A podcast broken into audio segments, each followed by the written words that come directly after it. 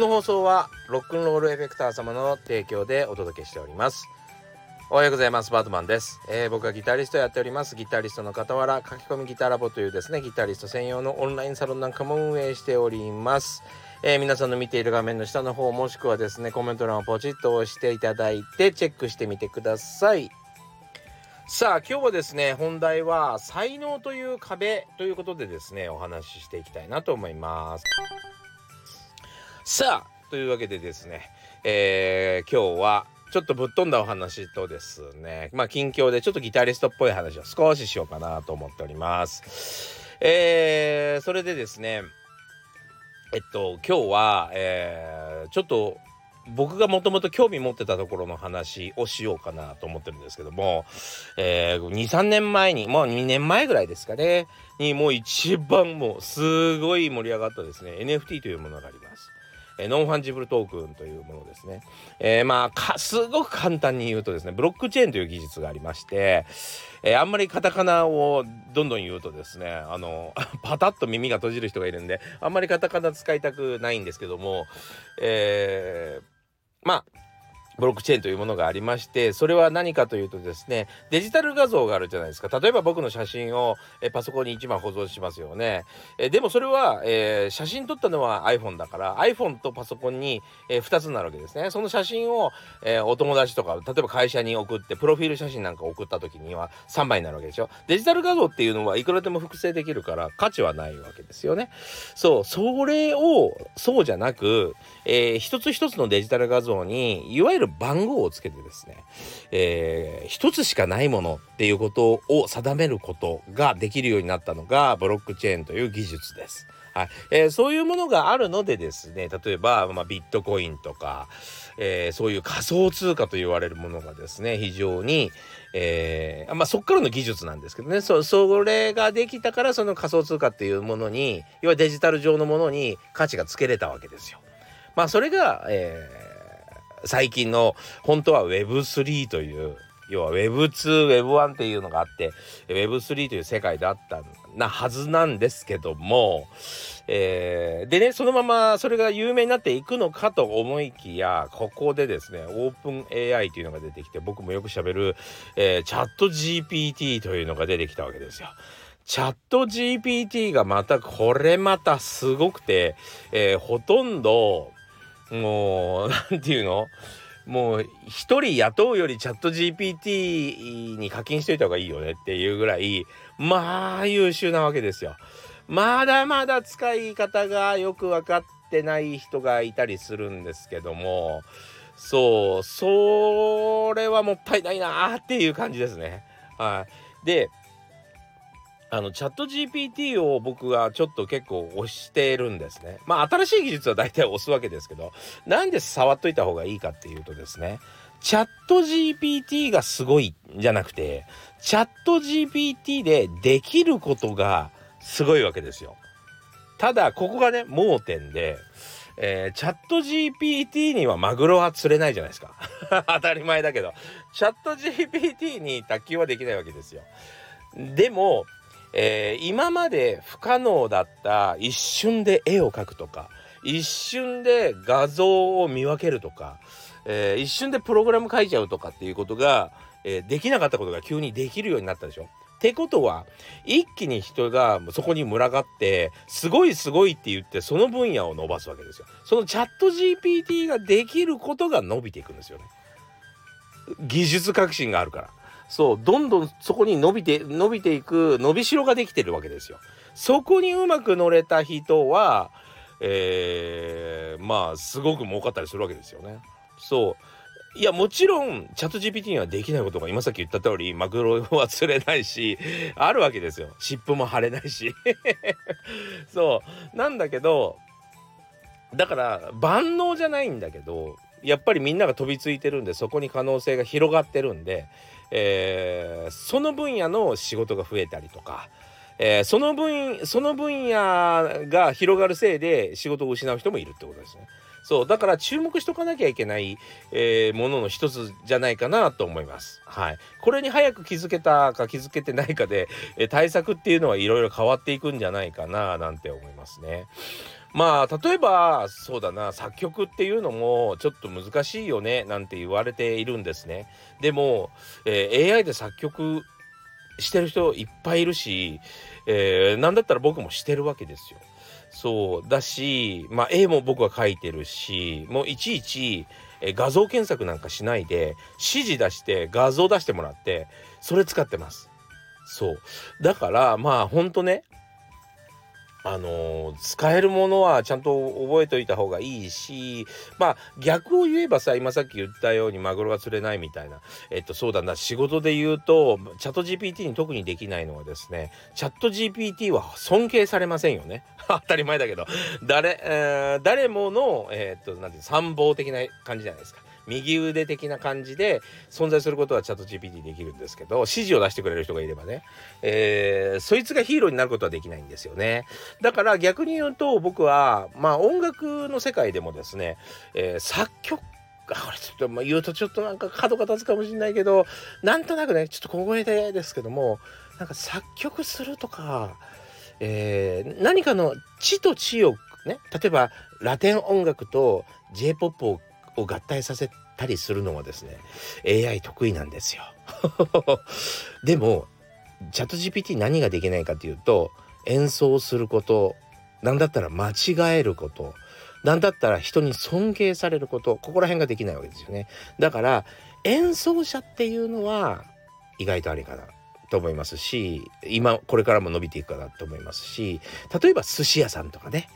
えー、あそこの大将の握る寿司が好きって言われるようなそういう、えー、ファンビジネスみたいなものは今後どんどんどんどん伸びていくかなっていう気がしたりするわけですよね。そう。まあまあまあまあまあ。なんでここでここになったのか。ちょっとなんかまあちょっと言いにくいあのところもあってそれももちろん大外しするかもしれないしね。まあわからないんだけど。まあそんな風にですねえー、まあちょっと今いわゆる AI の世界が伸びていってるんですけども、えー、ちょっとおざなりになってしまっておった、えー、NFT とかがですねこっから3年とか5年ぐらいの間に復活してくるはずなんですよね。そう、えー、仮想通貨の相場も結構上がってきているっていうのももちろん。要は仮想通貨の金額が上がってくるとそこに投資したい人たち人たちが集まってくるので人が増えるとやっぱりそこにムーブメントが起きるんでね、まあ、そこら辺もまあ多分間違いなく大きく変わっていくでしょうしその、えー、今まではね結構 Web3 というかそのまあ、NFT とかの世界もそうなんですけどちょっと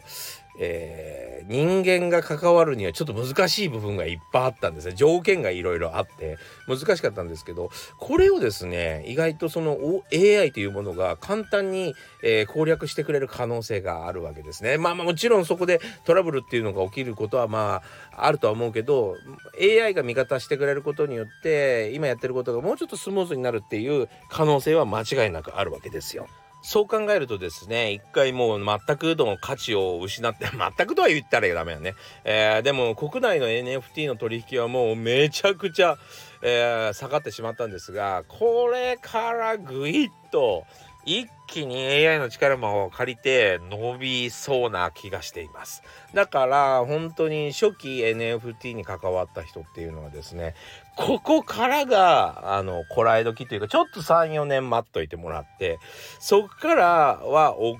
きな、もしかしたら資産になっていくかもしれませんね。なんかすごく伸びていく今予兆が 予兆が出てるような気がします今は別になんかね NFT 買ったりしても仕方がないかなとは思いますけどももう好きなものがあれば買えばいいけどね今はちょっと買ってもしょうがないかなと思いますけどこの、えー、まあ、第1期 NFT のブームに乗った人はそれそのまま持ってると結構面白いことになるかなっていうちょっとなんか予兆が今出てますね。まあ仮想通貨が上がってきてるのもあるしね。そう。まあ是非、えー、そこら辺のチェックしといていただけたらいいんじゃないかなと思います。はい。初めてここで NFT の話したから大丈夫かな急にしたして。何の話しとんねんっていう感じに見えるかもしれないけど、僕は結構、えー、新しい技術っていうものは片っ端あた新しい技術とか新しい、えー、て言うんだろうな、まあ産業が生まれるというかね、えー、プラットフォームができると絶対注目するんですけども。まあそれの一つということですね。そうそれをいつも僕はサロンの中でよくあの話しています。ちょっと最近話してないけどね。今ちょっとあの NFT が下火だったり。まあでもチャット GPT とかミートジャーニーのこととかよく喋ってましたけどね。まあそんな感じでですね、えー、これからがちょっと楽しみだなという時期が来ましたんでえー、ね、チャット GPT の方もね、ワールドコインとか出しましたし、えー、ぜひですね、えー、ちょっと注目していただきたい。あ、そうそうそう。これね、なんで注目したいって思ったかって思ったの、ちょっと言うの忘れてた。あのね、えっとね、ディズニーが NFT に乗り出します。もうそこまで来てますね。でアメリカの有名アーティストはもう結構、えー、メタバースもしくはですね、えー、NFT の発行みたいなのもほとんど結構有名な有名人はやってるのでまあもう間もなくかなとまたブームが来るのはもうそろそろかなって気がしますね。楽しみですね。はい、えー、っと、それとね、あのー、ちょっと全然、全然違う話なんだけど、ギタリストとしてですね、面白い話なんだけど、あのー、僕がお世話になってます、このラジオの提供もしていただいてる、えー、クレジロックのレフェクターの大輔さんっていう方がいるんですけど、この人がですね、セリアトーンっていう、うそうだな、いろんな、いろんなコピー品を作る、コピー品を作るって言ったらなんか言葉悪いかな。まあでもあのー、ちょっとコピー、コピー関係が上手なメーカーさんがありまして、そこからね、ケンタウルスという今、1台100万ぐらいするエフェクターがあるんですけども、そのエフェクターのパーツをごっそりもらったんですって。それの良くないパーツを全部省いて、自分のお気に入りの高級パーツで、えー、組み上げたらしいんですよ。ケンタウルスを。そう。試してみます？なんつって遊びでみたいなね。それ販売するつもりはないんですけど、遊びで試してみますみたいな声がかかりましたんで楽しみにしています。この音とかもですね、えー、みんなに聞かせれたらなあなんてすあのすごいいいといいよね。ね全然ダメな可能性もあるからなんか ダメな可能性って言って悪いけどあの全然そのまあもうちょっとだなみたいな時もあるかもしれないからね、えー、そういうのワクワクしますね。まあなんかそれ品評すると悪いけどねちょっと。はい。でもまあちょっと楽しみにしてます。はい。そんなに本当にねいろんなエフェクターのこと詳しいからえー、面白いんですよ喋ってて。勉強になります。はい。またなんか面白い情報があったらご紹介しますね。何歳からでも早弾きはできる。早弾きを諦めた大人ギタリストに夢を達成させた革命的な方法を詰め込んだ一冊がヤマハから発売。プロギタリストであり3.5万人 YouTuber 末松和人の1日10分40歳からの早弾き双方革命。購入は Amazon 全国の書店にて。さあ今日はですね、えー、才能ということについてですねちょっとお話ししたいなと思います。まあ皆さん意外とまあ僕もそうなんですけどあの人才能あるよねとか才能ない俺才能ないよなとかって言って、えー、結構気軽に使うじゃないですか。ねで僕ももちろん使ったり、えー、人のことを羨んだりとか自分のことを悲しんだりとか使うそういう時に使うんですけどももうこの才能ということに関しては結構もう分かってきた部分がえー、はっきりしてるなぁと思うのでちょっと今日今日はそこら辺をちょっと話ししようかなと思ってます。で、まあこれはちょっとインスタと、インスタのストーリーにも載せましたんで、文章で載せましたんで、まあ興味があったら僕のインスタフォローしてみてください。はい、数と末松でやっております。さあ、というわけでですね、えー、自分のその才能とか、他人の才能とかとかってよく言うんですけど実は、えー、そういうのって外から見た時ねこう例えば隣の、えー、庭の芝が青く見えるとかってよく言うけどそれと同じでただ羨んでる自分にできないことを羨んであの人才能あるよねって言っていることの方が結構大きいかな多いかなと思いますね。でもね実際はそういうことじゃないと思うんですよ。もちろんですねその人が、えー、例えば音楽やらせたらうまいとかスポーツやらせたらうまいとか、えー、そういうのあったりするじゃないですか。まあ、小学校の時とかよく体験しますよね。なんであいつあれさせるとすごいうまいんだろうみたいなのってあるよね。あれって意外と子供の時に、えー、親がね、ちょっと体験さ、早めにこうプールに飛び込ませてるとかさなんかちっちゃな頃から飛び込ませてるとか、えー、子供のうちに英語聞かせてるとかで言語が強いとか。なんかこう親のおかげだったりするんですよ。親の教育のおかげで素養がついてるってことがあったりするんですね。でもね長い目で見るとそこって実はあまり差はつかないというかあまり関係なくやっぱりですね才能っていうのはえー、ここだと思うんですけども人間ってさ例えばどやどやりたい人いるよね。人にこうどやってたい人いるよね。マウント取ってた人いるよね。あともうきついからチルしてって感じの人っているよね。ねめんどくさがったりしてさ、えー、だるいとか。今日休みたいとか、えー、逆にめちゃくちゃやる気があるからもっとやらせてくれと。もっと遊ばせてくれと、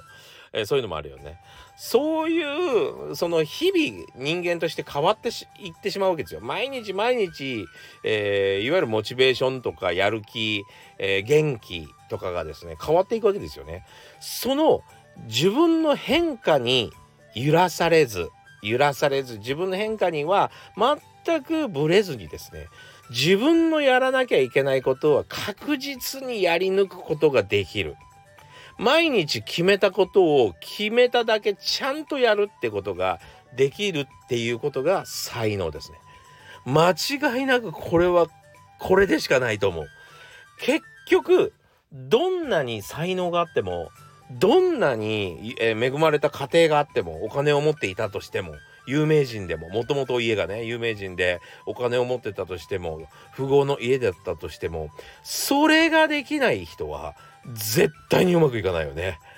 そうだからにあ例えばほら有名人の2世とかでもさめちゃくちゃ恵まれたあ環境にいるのに例えば芸能界に行くのにはもうめちゃくちゃ恵まれてるのに全然やっぱり活躍しない人もいるしえそれを最大限に生かしてうまくやっていく人もいるしそこには大きなうん差がやっぱりあるわけでそのやっぱり根本にあるのはちゃんと自分がやらなきゃいけないことをやり抜けるかですよね。そうそれのことを才能というなともうここは間違いないとこですね。こればかりはねまあ見たりとかちょっと付き合ってるじゃわからないとこですよね。そう何で何をきっかけにやめてしまうかなんてわからない。でもとにかくみんな大体やめちゃう。絶対にやめちゃう。そうそれはいろんな理由があるんですよ。もちろん嫌になってもあるだけどね。怒られてもあるよね、えー、他に興味が出てもあるよね。そうあとは金銭的に続いていかないとか家族が病気になったとかもうまあいろいろあるわけですよ。もうそれはね責めようがないような理由がもう山ほどあるんですよ、ね、そう。で別にだから辞めたからって不幸せになってるわけじゃない。全然。それはそれでそっちの道で裕福になってたりするんだけどただただね才能っていうんであれば何か、うん、人が羨むものを持っている人に尊敬されるものを持っているっていうものに関しては、えー、もうこれはもう継続の力を持ってるかどうかだけですね。その継続の力にみんなはすごいって言ってるんだと思うな僕は。そうだからまあ別に何をやめやめたり、しても、えー、別に構わないんですよ。別に何を選ぼうがいいんだけどそれをやり続けることができないのが普通でねえー、めんどくさくなったりいろいろするのが普通だからみんなと一緒じゃない。普通の人と一緒なわけじゃん。だから誰も尊敬しないんですよ。そんな普通の普通だったら。それと一緒でえー、普通それできないよねってことをやり抜くから尊敬が集まるんですよ。でもとはいえみたいなところがあってやっぱしそのやり抜くことができるってもうここじゃないかなっていうところもあるんだけどこれってまあもちろん興味がなくなるとかえ、っといろいろその人の中ではいろいろ理由付けがあるけど単純にねやっぱし体力かなっていう気はしますよね。そう体力がある人ってやっぱりイライラするまでのそのイライラっていうのはさなんかこうあの嫌なことがあってイラッとするのとちょっと違ってなんかもう「わあもうめんどくさい」みたいな「もう疲れてんだからやめてくれよ」みたいな。そこに行くまでの時間は長いわけじゃない。そのあんまりその疲れたからもうやりたくないみたいなところにも行かないわけよ一日の中で。そう。だからそういう意味で言うとやっぱし体力とかそういうその体力とか体の作りの素質ですよね。そう。それがなんかあるなと思いますね。やっぱりそのメンタルとかもあのくじけちゃくじけやすくなったりするのもですねやっぱし、えー、体調が関わることだしねそうなんか体の作りが強いっていう人はメンタルはあまりくじけにくいし、えー、それこそもうね体力がありゃいろんな人たちと遊んだりとかいろんな人たちと付き合ったりすることができるしそこでそこではやっぱりいろんなことが起こると思うのね。誰と付き合ってもなんか喧嘩しちゃったりとか争い事もあったりとか、えー、約束守ってもらえなかったりとか金銭トラブルとか人と付き合えば付き合うほど起こるわけじゃない。それをもう全く気にせず前に進める体力があるんですよ。そう。それってすごいことだよなと。この2つかなって僕は思いますね。継続する力とえー、それを支える体力。これがですね、えー、しっかり備わってるかどうかっていうところもあるしそれをちゃんと自分で見定めて自分はこのぐらいしか体力ないなって思うんだったらそれをやっぱりうまく配分するというか無理しないというか、えー、自分のできるペースに落とし込むというかちゃんとそう計画計画するっていうかね。なんかそういうのもすごい大事だなあと思って思う話をですねこの間 あの、えー、幼馴染としてたんです。うん、幼馴染がねほら100マイルマラソンをするからあ100マイルマラソンだっけ？そう100マイルマラソン。をするからでも彼はやっぱり、えっと、100マイルをしょっちゅう走れるほどはですね、えー、そんなに体が強くないともう体がバキバキになるらしいんですよねやっぱりね当たり前だよね でもやっぱり体力ある人たちはできるもともとやっぱり走るのに強い体を持ってる人たちはそういうのにやっぱり強いって言ってましたねそうだから、うん、かといって僕はすごく子供の時から音楽が苦手で音楽の授業になると、えー、先生からもがっかりされるような生徒だったのに僕はあのー、本当に逆に言うとですね音楽の才能は全然なかったけど、えー、続ける才能があるんですよね。そうコツコツコツコツやるそしてどんなメンタルにも負けず続けることができるんですよ意外と。そこが僕の強みかなとちょっと思ったりはしますけどね。